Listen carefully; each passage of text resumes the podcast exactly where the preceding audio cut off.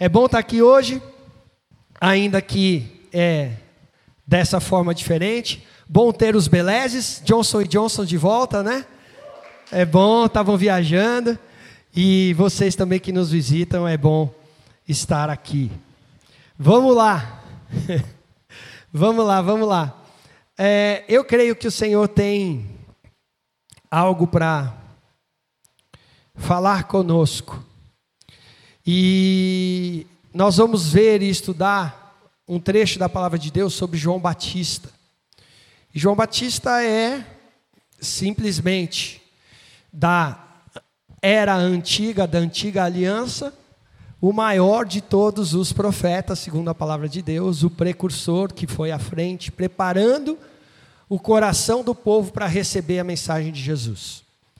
E tem muitas coisas que nós vamos ver e aprender. Eu gosto muito de João Batista, já preguei várias vezes sobre ele.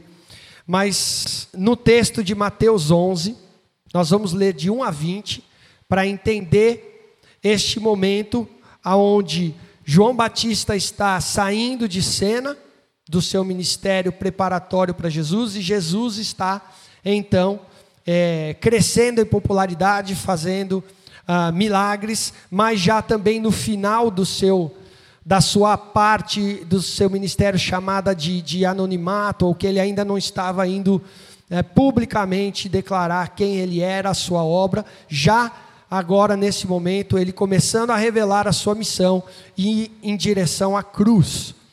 E aí a gente tem muitas coisas que a gente pode aprender, e eu creio que o Senhor vai falar conosco nesta manhã. Então, abre o seu coração, presta atenção e fala assim: Deus, fala comigo. Porque eu creio que tem muita coisa para a gente aprender hoje. Como a gente não tem pressa mesmo, brincadeira, mas eu vou ficar de olho no relógio para não atrasar muito. Abre lá em Mateus 11, de 1 a 20.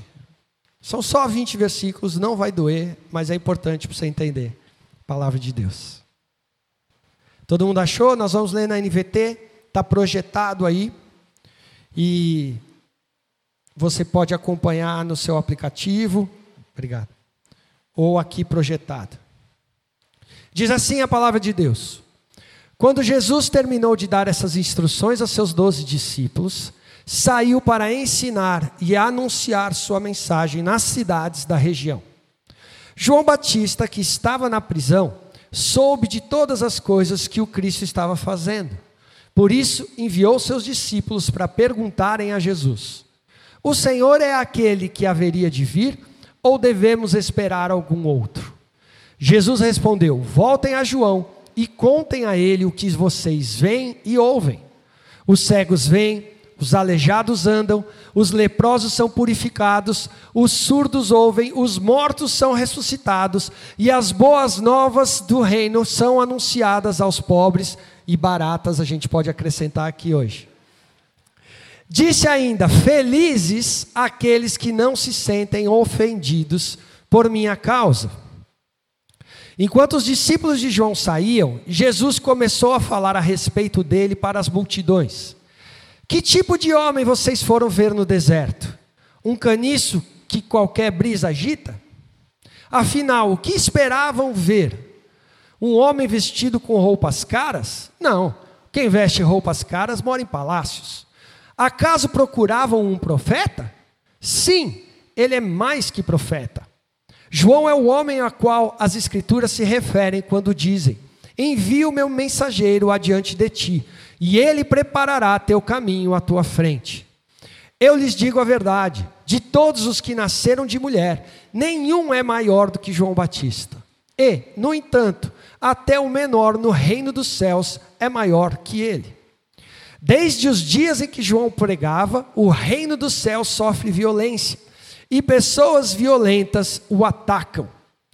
Pois antes de João vir, todos os profetas e a lei de Moisés falavam dos dias de João com grande expectativa. E se vocês estiverem dispostos a aceitar o que eu digo, ele é Elias, aquele que os profetas disseram que viria. Quem é capaz de ouvir, ouça com atenção. A que posso comparar essa geração? Ela se parece com crianças que brincam na praça, queixam-se a seus amigos. Tocamos flauta e vocês não dançaram. Entoamos lamento e vocês não se entristeceram. Quando João apareceu, não costumava comer nem beber em público, e vocês disseram: está possuído por demônio. O filho do homem, por sua vez, come e bebe, e vocês dizem: é comilão e beberrão, amigo de cobradores de impostos e pecadores. Mas a sabedoria é comprovada pelos resultados que produz. Então Jesus começou a denunciar as cidades onde ele havia feito muitos milagres, pois não tinham se arrependido. Até aqui, fecha seus olhos, vamos orar. Pai Santo, obrigado pela tua palavra registrada nas Escrituras. Pedimos a capacitação do teu Espírito Santo para recebermos a revelação, o sopro de vida que há contido nela. E o Senhor nos coloque em movimento para ti. Vem, Senhor, falar com cada um aqui, prepara as nossas mentes, corações, tira a distração, o cansaço e desperta-nos para ti nesta manhã. Usa a minha vida e de cada um aqui presente, em nome de Jesus. Amém.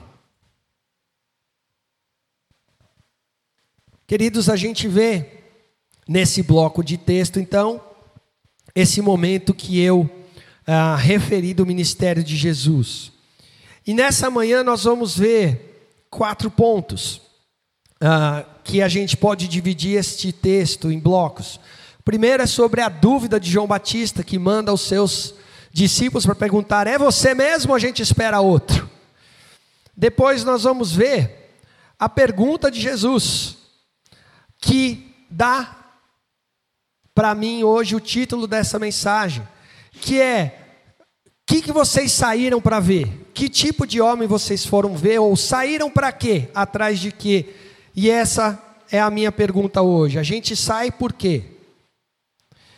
A terceira parte, nós vamos falar dessa ilustração, dessa comparação que Jesus fez entre as crianças e o reino. E depois nós vamos falar então dessa defesa que Jesus faz de João Batista. Beleza? Fica comigo, não vai doer, quatro partezinhas pequenas. A dúvida de João Batista. Você pode falar: caramba, Jesus fala que ele é o maior dos profetas, entre mulheres não teve outro senão ele. E aí você vê João Batista que andava confrontando os religiosos da época. Não sei se eu estou saindo da transmissão aqui, os irmãos me perdoem, que eu não estou acostumado.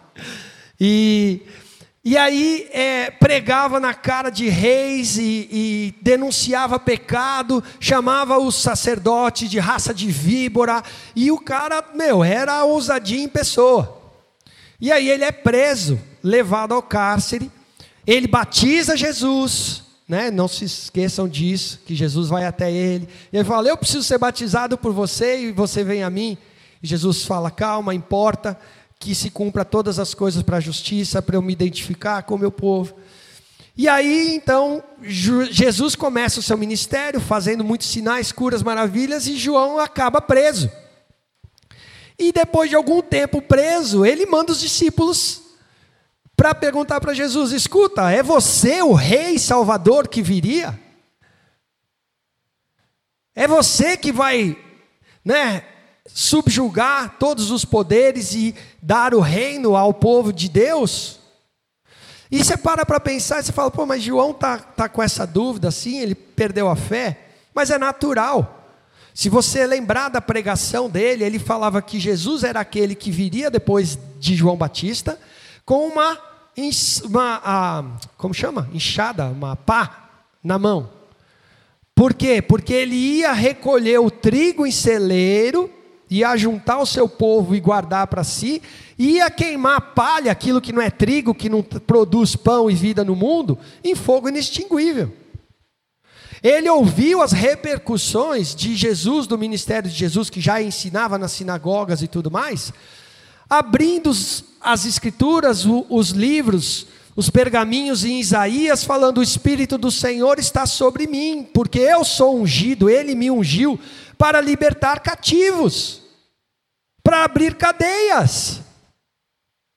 E agora João Batista estava o quê? Preso. Então João Batista não era incoerente ou doido, ou estava simplesmente com uma, uma questão pequena. Pô, eu estou esperando aqui, e o reino, chega ou não chega? E o reino, vem ou não vem? E aí, ele manda os discípulos. Será que é esse o Messias ou a gente tem que esperar por outro? Eu não estou entendendo. Cara, obviamente a gente sabe que ele era o Messias e estava inaugurando o reino.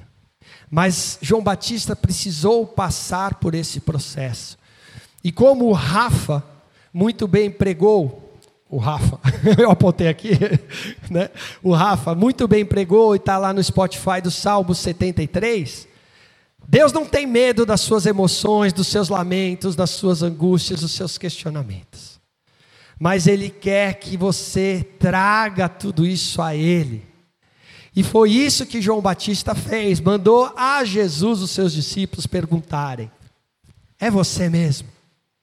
E aí, cara, a resposta de Jesus é intrigante. Porque Jesus não não fala nada que teoricamente confortasse o coração de João Batista. Não promete que vai libertá-lo.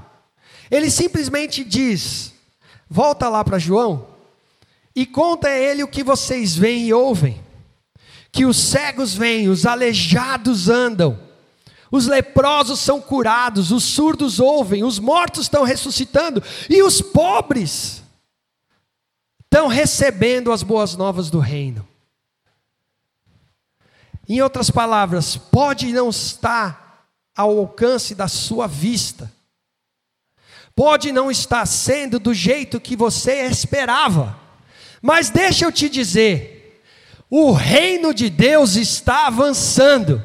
O Senhor continua vivo e operante na face da terra, e o Evangelho está sendo pregado aos pobres de espírito, aos famintos de alma, aos que choram, aos quebrantados. E você pode se alegrar, e você pode ficar feliz, porque Jesus falou: Feliz, bem-aventurado, aquele que não se escandaliza em mim que não se ofende com o que eu estou fazendo, nem da forma como eu estou fazendo. E aqui Jesus estava ensinando João Batista e a nós essas duas coisas. Primeiro, que é natural você ter dúvidas, questionamentos, e ele não se ofende por isso. Mas vai até ele e pergunta o que ele quer te mostrar. Segundo, que o reino de Deus não é sobre você é sobre o reino. E ainda que não esteja acontecendo na sua vida, permanece firme aonde Deus sabe que você está, contribuindo naquilo que Deus sabe que você pode, anunciando que o rei vem e com ele vai chegar a plena paz, justiça, cura, libertação, ainda que você não esteja vivendo ou vendo. E essa é a primeira coisa que a gente pode ver. A dúvida de João Batista era legítima. Queridos, eu não sei quantos de vocês, e algumas coisas estão no meu coração enquanto eu estava preparando essa mensagem. Uma delas é a, este texto, e eu vi algum tempo atrás com a Dani, não sei quanto tempo faz, no Chosen tem esse episódio muito bem retratado, você pode assistir. E, e eu li também Joel, e Deus falou no meu coração através do livro de Joel, que vocês conhecem bem. E durante o carnaval, um pouco antes, estava acontecendo um movimento de avivamento num lugar chamado Asbury, não sei se é assim que fala, nos Estados Unidos, numa universidade. E o culto que começou com jovens não acabava. E a galera cantando louvores e continua, não sei se ainda está hoje, eu sei que eles iam mover da universidade para uma igreja, porque estava indo gente do mundo inteiro lá atrás para participar desse avivamento que está acontecendo. E eu ouvi pessoas se questionando, mas por que os Estados Unidos? Por que em Asbury? Por que nesse lugar que nunca ninguém ouviu falar? Por que nesse lugar que não é um movimento caracterizado por adoradores, caracterizado por avivalistas, caracterizado como aqueles que pregam a preparação da igreja para o reino? Por que Deus lá? Por que nos Estados Unidos? E essa é uma mentalidade, é um erro que a gente cai, como João Batista, que queria que o reino fosse do jeito que ele queria, imaginava, e também para ele. E a gente que acha que a, a, o, o reino de Deus tem que se enquadrar numa embalagem, numa roupagem, numa vestimenta que a gente determinou que é santa um uniforme que cabe ao reino dos céus, ao povo dos céus, e quando acontece em algum lugar esquisito, com gente que não se parece, como era o ministério do próprio João Batista, a gente rejeita, isso é de Deus, isso não é de Deus, mas por que lá? E queridos, por que lá, se eles não eram um movimento de adoração, de avivamento, uma coisa eles eram, eles estavam preocupados com a salvação dos jovens. Como Hugo testemunhou. A gente adorou e a gente foi enviado. E esse é o coração daquele que é do reino. E Deus se derrama e coopera quando a gente sai para anunciar o evangelho do reino. E os relatos que eu ouvi foi de que lá não tem pompa, não tem estrutura de show, não tem grandes nomes e pregadores, que na verdade é um, um bando de jovens, quase né, adolescentes ainda, que começam a universidade, que estão ali tocando, e se você viu alguns momentos na internet, como eu vi, é, a adoração são cânticos como esse que a gente cantou hoje, Senhor te quero, consagrados no mundo inteiro. Esse que a gente cantou hoje, ao Cordeiro no trono. É, é, e todos os outros que ao longo da história da igreja a gente reconhece verdade, reconhece é, é, atributos de Deus, do que Deus faz. E simplesmente isso foi acontecendo. E eu louvo a Deus porque hoje aprove a sabedoria de Deus, e eu quis falar esse nome bonito que para dar mais mistério no negócio, que o louvor fosse isso, que a banda tivesse desfalcada com as pessoas que não puderam vir, para te colocar para pensar junto com a mensagem, se você vem aqui e se não tiver um show, o seu coração não adora.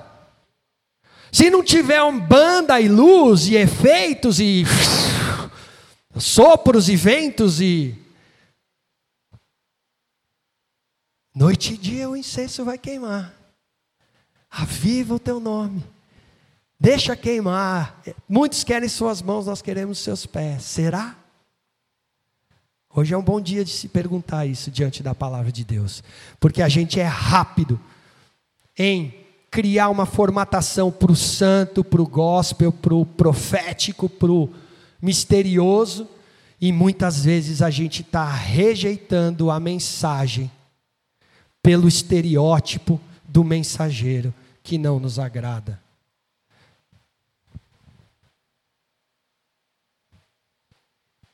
E aí, sabe o que o Senhor fala através dos profetas? em Joel, que eu falei que está no, no meu coração. Uma coisa que o Mateus do PM fala bastante em cada reunião: vamos rasgar os nossos coração e não as nossas vestes. O profeta Joel, assim como João Batista, denunciava a idolatria, o abandono do povo de Israel ao seu Deus, substituindo por deuses próprios para satisfazer prazeres carnais. E isso gerava corrupção espiritual, corrupção moral e o caos no mundo. E Deus exerce juízo nisso. E aí Joel faz a mesma coisa e fala: ó, assim como foi no Egito com o exército de gafanhotos, assim vai ser em Israel, eu vou mandar o meu povo. E aí Joel se, se humilha, se arrepende, clama o povo para um, um, um, arrependimento, um clamor diante de Deus para que isso não venha, para que Deus tenha misericórdia. E Deus fala para eles então: rasguem as suas vestes, não rasguem as suas vestes somente, rasguem os seus corações. Sabe por quê, queridos? Porque a gente assume uma aparência, um estereótipo de que a gente é humilde, que a gente está humilhado, que a gente se submete, que a gente anda na vontade de Deus. Mas o nosso coração não está rasgado. Cada vez que você vem na igreja e ouve a palavra de Deus, e mais ainda, quando você sai, qual a sua disposição de continuar buscando a voz do Senhor, ouvindo a palavra, e mais do que isso, se ajustando, se adequando ao que Ele te pede? Por quê? Porque o Senhor está dizendo: chega de aparência de crente. Eu quero ver o coração. É por isso que o avivamento aconteceu em Asbury, não porque tinha aparência, não porque eles sabiam cantar espontaneamente os churiandas da, da adoração mais elevada, não porque eles. Não, porque o coração deles estava rasgado. O Hugo falou que eles foram para BH para o avivamento e eles chegaram já querendo adorar e pular e o Senhor se revela. Sabe por quê? Porque o Senhor fala: Eu habito no alto e sublime trono, mas eu habito também com contrito, com abatido, com o coração rasgado. E o Senhor não rejeita e não resiste um coração rendido a Ele, porque Ele é cheio de graça e compaixão. E a gente fica querendo poder, mistério, milagre. Isso está acontecendo. O reino de Deus está avançando. Mas e o seu coração? Está rasgado? Ou você só está com a veste de crente rasgada? Felizes os que não se ofendem com a maneira que eu ajo, com a mensagem que eu trago, que não acham em mim motivo de tropeço ou escândalo. E esse foi o ponto número um sobre a dúvida de João Batista. Dá uma respirada e fala: uh, o primeiro ai já passou, como dizia Apocalipse. Agora vem a pergunta de Jesus. Quando os discípulos saíram, e é legal porque João, Jesus esperou os discípulos saírem. Ele sabia que os discípulos eram maduros, estava acostumado com dificuldade, não precisava de nhenhenhê para para agradar. Vai só e fala para João Batista que o reino está acontecendo e não é do jeito que ele esperava.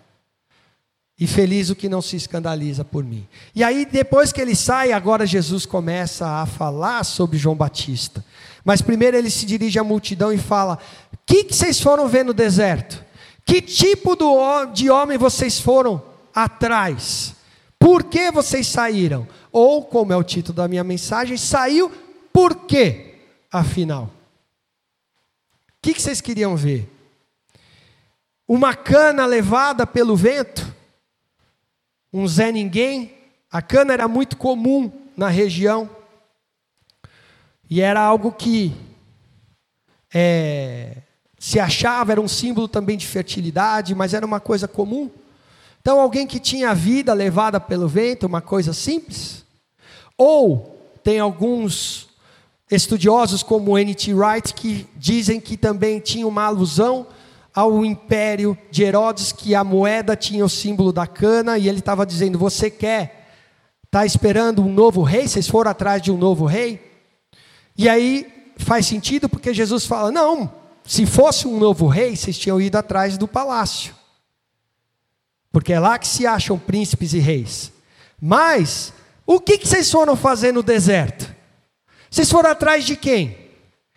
De um profeta. Por quê?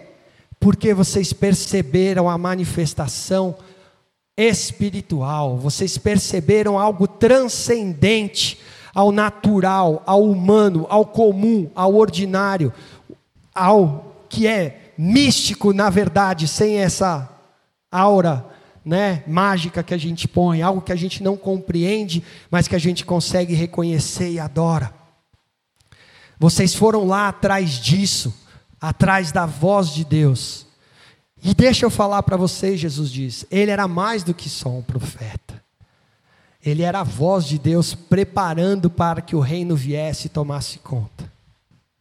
E essa pergunta de Jesus vale para nós até hoje. O que que a gente sai da nossa casa, do nosso conforto, para buscar quando queremos nos reunir com o povo de Deus, ou com a palavra de Deus, ou em oração ao Senhor. Por que, que você sai, afinal? Será que a gente ainda está disposto a seguir até que o reino tome conta completamente de nós, em nós e através de nós? Porque o, a mensagem do profeta Joel é: rasguem seus corações e não as suas vestes, até que o Espírito venha sobre toda a carne. Que parte foi cumprida em Atos 2, mas ainda não está sobre toda a carne. E até que Sião venha e reine sobre nós, e toda a terra jorre vida, os montes jorrem leite, vinho, e todos os pecados sejam eliminados da terra. Essa é a promessa de Joel, o cumprimento completo, e a terra se torne como o Éden recriado. Será que nós estamos saindo do nosso lugar habitual, costumeiro, para que isso aconteça? Como a parábola que Jesus falou que o reino de Deus é como uma mulher que escondeu fermento em três medidas de farinha até tomar conta de tudo? Por que, que a gente vem na igreja? Por que, que a gente sai, ou deveria sair no deserto? O que nós estamos dispostos a deixar, a abandonar para seguir Jesus? Porque é isso que importa. Saiu, saiu e foi para o deserto. Não quis ficar no conforto, não quis ficar buscando os prazeres deste mundo como os heróis da fé de Hebreus. Será que essa tem sido a disposição do nosso coração? Ou será que a gente só quer um culto de domingo, agitado, cheio, cheio de banda, uma palavra legal, cheio de arrepio, cheio de gente, né, para a gente ficar feliz? Será que a gente quer que as nossas reuniões de domingo sejam suficientes para nos manter supridos para o resto da vida, sem problema, feliz, avivado na fé? enquanto a gente fica sentado confortável nas cadeirinhas? Ou no nosso próprio trono? E aí vem a resposta de Jesus. Desde os dias de João Batista até agora, até hoje, o reino dos céus sofre violência e pessoas violentas o atacam. Tem vários sentidos e interpretações desse versículo. Primeiro, da oposição que a galera queria fazer parar o reino, pode ser uma. Segundo, é que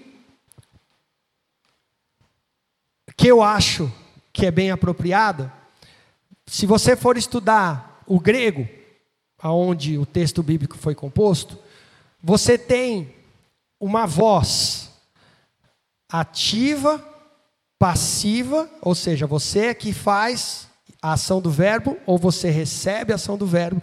Existe uma voz média que na língua grega significa as duas coisas, tanto o fazer quanto o receber. E uma outra tradução para isso, se você está com o aplicativo da NVT, você pode clicar que vai ter um balãozinho lá e conferir que eu estou falando. E glória a Deus, porque os estudiosos já fizeram facilitar a nossa vida. O reino de Deus avança à força, e quem se esforça se apodera dele. Em outras palavras, o reino de Deus exige uma ação, um movimento em direção a ele. Existe um esforço. E Hebreus fala: vocês têm que se esforçar para entrar no descanso. Que coisa é isso? De permanecer em Cristo para que o reino tome conta. Desde os dias de João Batista até agora, só experimenta milagre, só experimenta avivamento, só experimenta a manifestação do reino na sua vida aqueles que saem para ouvir a voz de Deus, para obedecer a voz de Deus, para se render à voz de Deus, para se renderem a Ele. Não é no seu conforto, não é no seu aplicativo. Deus não vai te mandar o WhatsApp.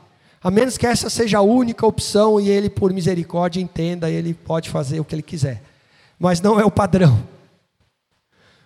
Não é o padrão, não é no conforto do nosso sofá. Desde João Batista até hoje, o reino de Deus precisa ou se revela, se manifesta com aqueles que desejam e se esforçam mostrando esse desejo. Porque é relacionamento, não é rito, não é prática. E será que você e eu temos saído, deixado isso que é confortável, para irmos atrás daquilo que a gente reconhece como santo, soberano, sobrenatural, o relacionamento com o Senhor? Nós, nosso amigo Ângelo, o pessoal da Convergência, foram lá para os Estados Unidos, para Asbury, e eu perguntei para eles o que, que eles tinham visto, e muitas dessas coisas que eu falei foram eles que me contaram. Por que, que ele foi para lá? Porque o coração dele é: eu quero estar onde Deus está, eu quero esse avivamento, eu quero viver o que eles estão vivendo. Ele saiu da sua casa e foi. Eu me lembrei quando eu estava vendo esses vídeos, antes de pregar essa, preparar essa mensagem, que nos começos do meu cristianismo, nos dias mais difíceis e quando eu ainda não sabia o que Deus queria na minha vida, eu ia atrás, eu ia atrás de paixão, fogo e glória, eu ia atrás do som da chuva, eu ia atrás e vi um bando de gente vestida de maluco, que nem João Batista, árvore, saco, tinha tudo isso aí lá. Mas era um povo que queria Deus. E agora, por que, que eu não vou mais? Por que, que para vir no culto é uma dificuldade? Por que para usar máscara? Ah, não sei se eu vou não, não gosto de máscara. É? Sua expectativa é o quê? Se Deus está fazendo, está tá falando, quer mostrar, se o reino de Deus avança, você não quer seguir o reino de Deus? Saímos para quê? E até melhor, fomos tirados do reino das trevas e agora a gente fica parado para quê? Acha que é só isso? É só isso que Deus tem? Só isso que Deus quer? Desde João Batista, a gente tem que se esforçar, dedicar, investir, passar tempo. E a palavra correta é seguir Jesus. Meu pai trabalha, Jesus falou, e eu trabalho até hoje. Por que, que você quer ficar parado? A gente precisa seguir um Deus que se move, que está ativo. E com isso passou o segundo A e fala, ufa. E o terceiro vem a comparação de Jesus, cara. Aqui que eu posso comparar essa geração. Parece criança na praça, que brincam na praça e queixam aos seus amigos: a gente tocou flauta e não dançaram, lamentos e vocês não se entristeceram. A gente é imaturo. O texto de Lucas é o paralelo a esse, fala no mercado as crianças, brincando aonde devia ter uma atividade séria. Nós estamos deslocados se a gente é esse tipo de crente que não está disposto a seguir Jesus. Somos imaturos, a gente quer sistema e recompensa. Você que a mulherada está estudando, né? O livro aí chega de regras e Deus vai mover no coração de vocês e da nossa igreja para vocês também nos ensinarem isso, que é isso que o livro fala. A gente tem uma forma de, uma, de esperar retribuição do Senhor. Quando ele não promete isso, ele fala: vem e me segue. Nós damos desculpa. A gente quer ser servido e entretido, mas esse não é reino. E Jesus fala: vocês são imaturos, crianças, quando pensam assim. Veio João Batista, e, isso era. A, o, os teólogos, os estudiosos falam que era uma brincadeira cultural. Eu não sei que tipo de brincadeira a gente podia fazer para comparar hoje de criança, alguma coisa que a gente faça mas que as crianças imitavam, davam um tema e imitavam um teatrinho fazendo. Então, se era casamento, eles imitavam noivos. Se era enterro, eles oh, chorando. Se era festa. Então, eram essas coisas que aconteciam. E aí ele estava falando que vocês são crianças, falando para Deus: ah, a gente fez isso e esperava aquilo, e o Senhor não dançou, o Senhor não riu, o Senhor não chorou. Como se o Senhor tivesse lá para servir. E Jesus está falando: vocês são doidos. Vocês viram João Batista? Que não ficava com ninguém, que se isolava no deserto, que se vestia com pelo, comia esquisito. E vocês falam, ah, tem demônio. Agora vem o filho do homem, normal, que, que come com pecador, que anda no meio do povo, e vocês falam, ah, esse aí é beberrão. Esse aí anda com, com o povo que não é bom. E Jesus está falando: vocês ficam dando qualquer desculpa e nunca nada vai satisfazer, porque vai chegar um momento em que vocês vão se decepcionar com a igreja, com o evangelho, com a mensagem, com a pregação, com o louvor. Por quê? Ah, porque a gente tocou flauta e vocês não dançaram. Ah, porque eu esperava que a igreja fizesse isso. Ah, porque eu esperava que Jesus fizesse aquilo. Ou que o reino se manifestasse de tal jeito. E Jesus está falando, mas filho, Nada vai te agradar nunca se você está esperando ser servido pelo reino. O modo do reino é diferente, é você que vai e serve, você que se move, porque ele é superior. E assim são identificados e reconhecidos os cidadãos do reino, que estão dispostos a abrir mão da sua vida, do seu conforto, dos prazeres e fama desse mundo, para irem para o deserto, seguir o seu Deus, o seu rei. E esse foi o terceiro ai. Agora vem o quarto ponto, que é a defesa de Jesus. Por quê? Porque Jesus pega aquilo que era a dúvida, aquilo que era a visão, aquilo que era a compreensão de João Batista e dá a ele algo maior. Você vai falar assim: como assim? Jesus está falando, João Batista, o reino está avançando. João Batista, vão me perseguir, porque o reino de Deus sofre opressão desde o início e vai continuar, desde o seu tempo até o meu. João Batista, mas eu não vim para impor a minha força à violência e fazer de todo mundo escravo, eu vim para libertar os cativos da opressão, do pecado, da escravidão, dos prazeres, do ego, da idolatria, do egoísmo, para fazer discípulos do Pai.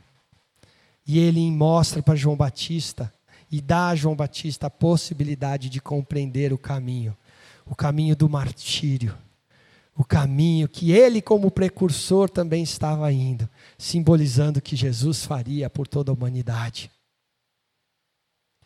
Ele entendeu a profundidade e a profundidade do seu ministério que era o quê? Batizar. Batizar significa o quê? Eu sou sepultado com Cristo e ressuscito com Ele. Agora João Batista ia entender e pôde permanecer aonde ele estava, honrando ao Senhor com a sua morte. Por quê? Porque nós fomos chamados para ser discípulo e o seu mestre entregou a sua vida por amor ao dos pecadores. E o livro de Apocalipse fala que aqueles que venceram foram por duas coisas. Primeiro, pelo sangue do Cordeiro.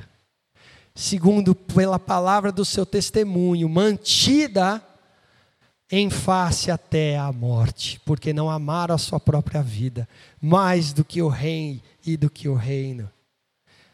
E assim eles, como João Batista, têm a sua honra defendida por Jesus. São elogiados por ele, como João. E o livro de Hebreus fala que por isso Jesus não se envergonha de nos chamar de irmãos. Porque nós somos e seguimos os princípios da família dele.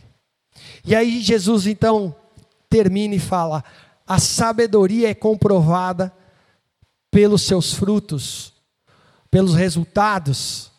Vocês esperam isso ou aquilo, mas a sabedoria é comprovada pelo que produz de fruto. O reino está acontecendo, o fruto está havendo. Tem avivamento em Asbury, tem avivamento em BH e vai ter avivamento em São Paulo. E em muitos outros lugares, e toda a terra se encherá do conhecimento da glória, como as águas cobrem todo o mar, até que ele venha. E o, o, texto de Lucas fala: a sabedoria também é comprovada pelos seus filhos e não só os seus frutos. Porque os que vivem dessa forma demonstram que fazem parte da família de Deus. Você está parado ou você tem saído em direção a Jesus? Se você tem saído para estar com Deus, com o povo de Deus, você sai por quê e para quê? Qual é a sua expectativa? Porque ele é muito maior. Eles queriam João Batista, João Batista era muito maior, era aquele que preparava para o caminho. Eles seguiam Jesus e Jesus é o que é maior de todos. Não devemos ir atrás dos milagres. Essa não é a motivação. Atrás do avivamento. Essa não é a motivação. Mas atrás de um coração arrependido que busca diariamente ser parecido e transformado com Jesus, para trazermos as características, os traços, a imagem e semelhança do Pai. E então os milagres acompanharão. Então o reino avançará até que ele volte. E aí o versículo 20, que é o finalzinho que a gente leu, fala que Jesus começou a repreender as cidades onde tinham estado e feito muitos milagres, porque eles não se arrependeram. O ministério de João Batista, o ministério de Jesus, e muitos experimentaram milagres, prodígios. Mas ele falou: Sodoma e Gomorra vai ter uma pena menor do que a de vocês que viram tudo isso e não se arrependeram. O reino de Deus está acontecendo, está acontecendo em BH, está acontecendo em Asbury, está acontecendo aqui, está acontecendo em nós. Mas devemos nos arrepender. E as coisas não são como a gente espera.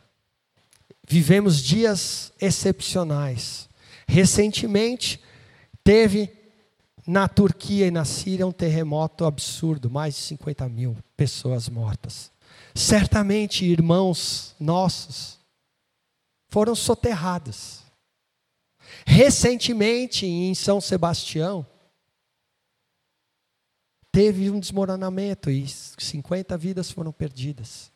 Provavelmente, alguns irmãos nossos. E aí, hoje você está aqui, muitos não puderam, por causa da Covid. E aí você vai pensar o quê? Poxa, então cadê Deus? Cadê o reino? Cadê o que Deus está fazendo? E aí você tem que se lembrar das palavras de Jesus. Olha, lembra daqueles que foram adorar e o sacrifício deles foram misturados com sangue, profanado e foram mortos? Olha, lembra daqueles também que estavam indo adorar e a torre caiu sobre eles? Não pense que vocês são mais justos do que eles ou que eles eram mais pecadores que vocês. Se vocês também não se arrependerem, vocês não verão o reino. E a gente não está aqui para ficar julgando circunstância, aparência, roupa, para rasgar a veste, a gente está aqui para rasgar o coração e deixar que a palavra do Senhor produza arrependimento. E a gente saia de um lugar de conforto, um lugar de uma expectativa pré-concebida, de uma embalagem do que é santo, do que é sagrado, do que é profético, misterioso, para aquilo que Deus está falando claramente conosco diariamente. Deixa de ser egoísta, deixa de ser arrogante, deixa de se importar só com você, olha para o próximo, busca o Senhor, deixa a palavra de Deus ser viva e eficaz no seu coração, mostrar o orgulho, mostrar a inveja, mostrar a mentira, mostrar que você precisa sair desse lugar para seguir Jesus. Que você agora recebeu a mensagem, e agora você pode ir por, com Ele, como discípulo que você está disposto a ser como o Batista, passar pelo batismo, se lembrar do seu batismo, e você está disposto a ser um discípulo e seguir Jesus. Você tem saída? Por quê? se não for para ser mais parecido com Jesus, para que o reino tome conta, para que a redenção chegue a todos, não faz sentido, querido. Você está rasgando a sua roupa e não o seu coração. Mas hoje o Senhor quer que a gente seja como João Batista. Porque o menor no reino de Deus será maior do que João Batista. Porque todos que vieram antes dele, os profetas, os heróis, os patriarcas da fé, aguardavam com expectativa esse dia onde eu e você viveríamos cheios do Espírito Santo e poderíamos segui-lo completamente, diariamente, ouvindo a Sua voz.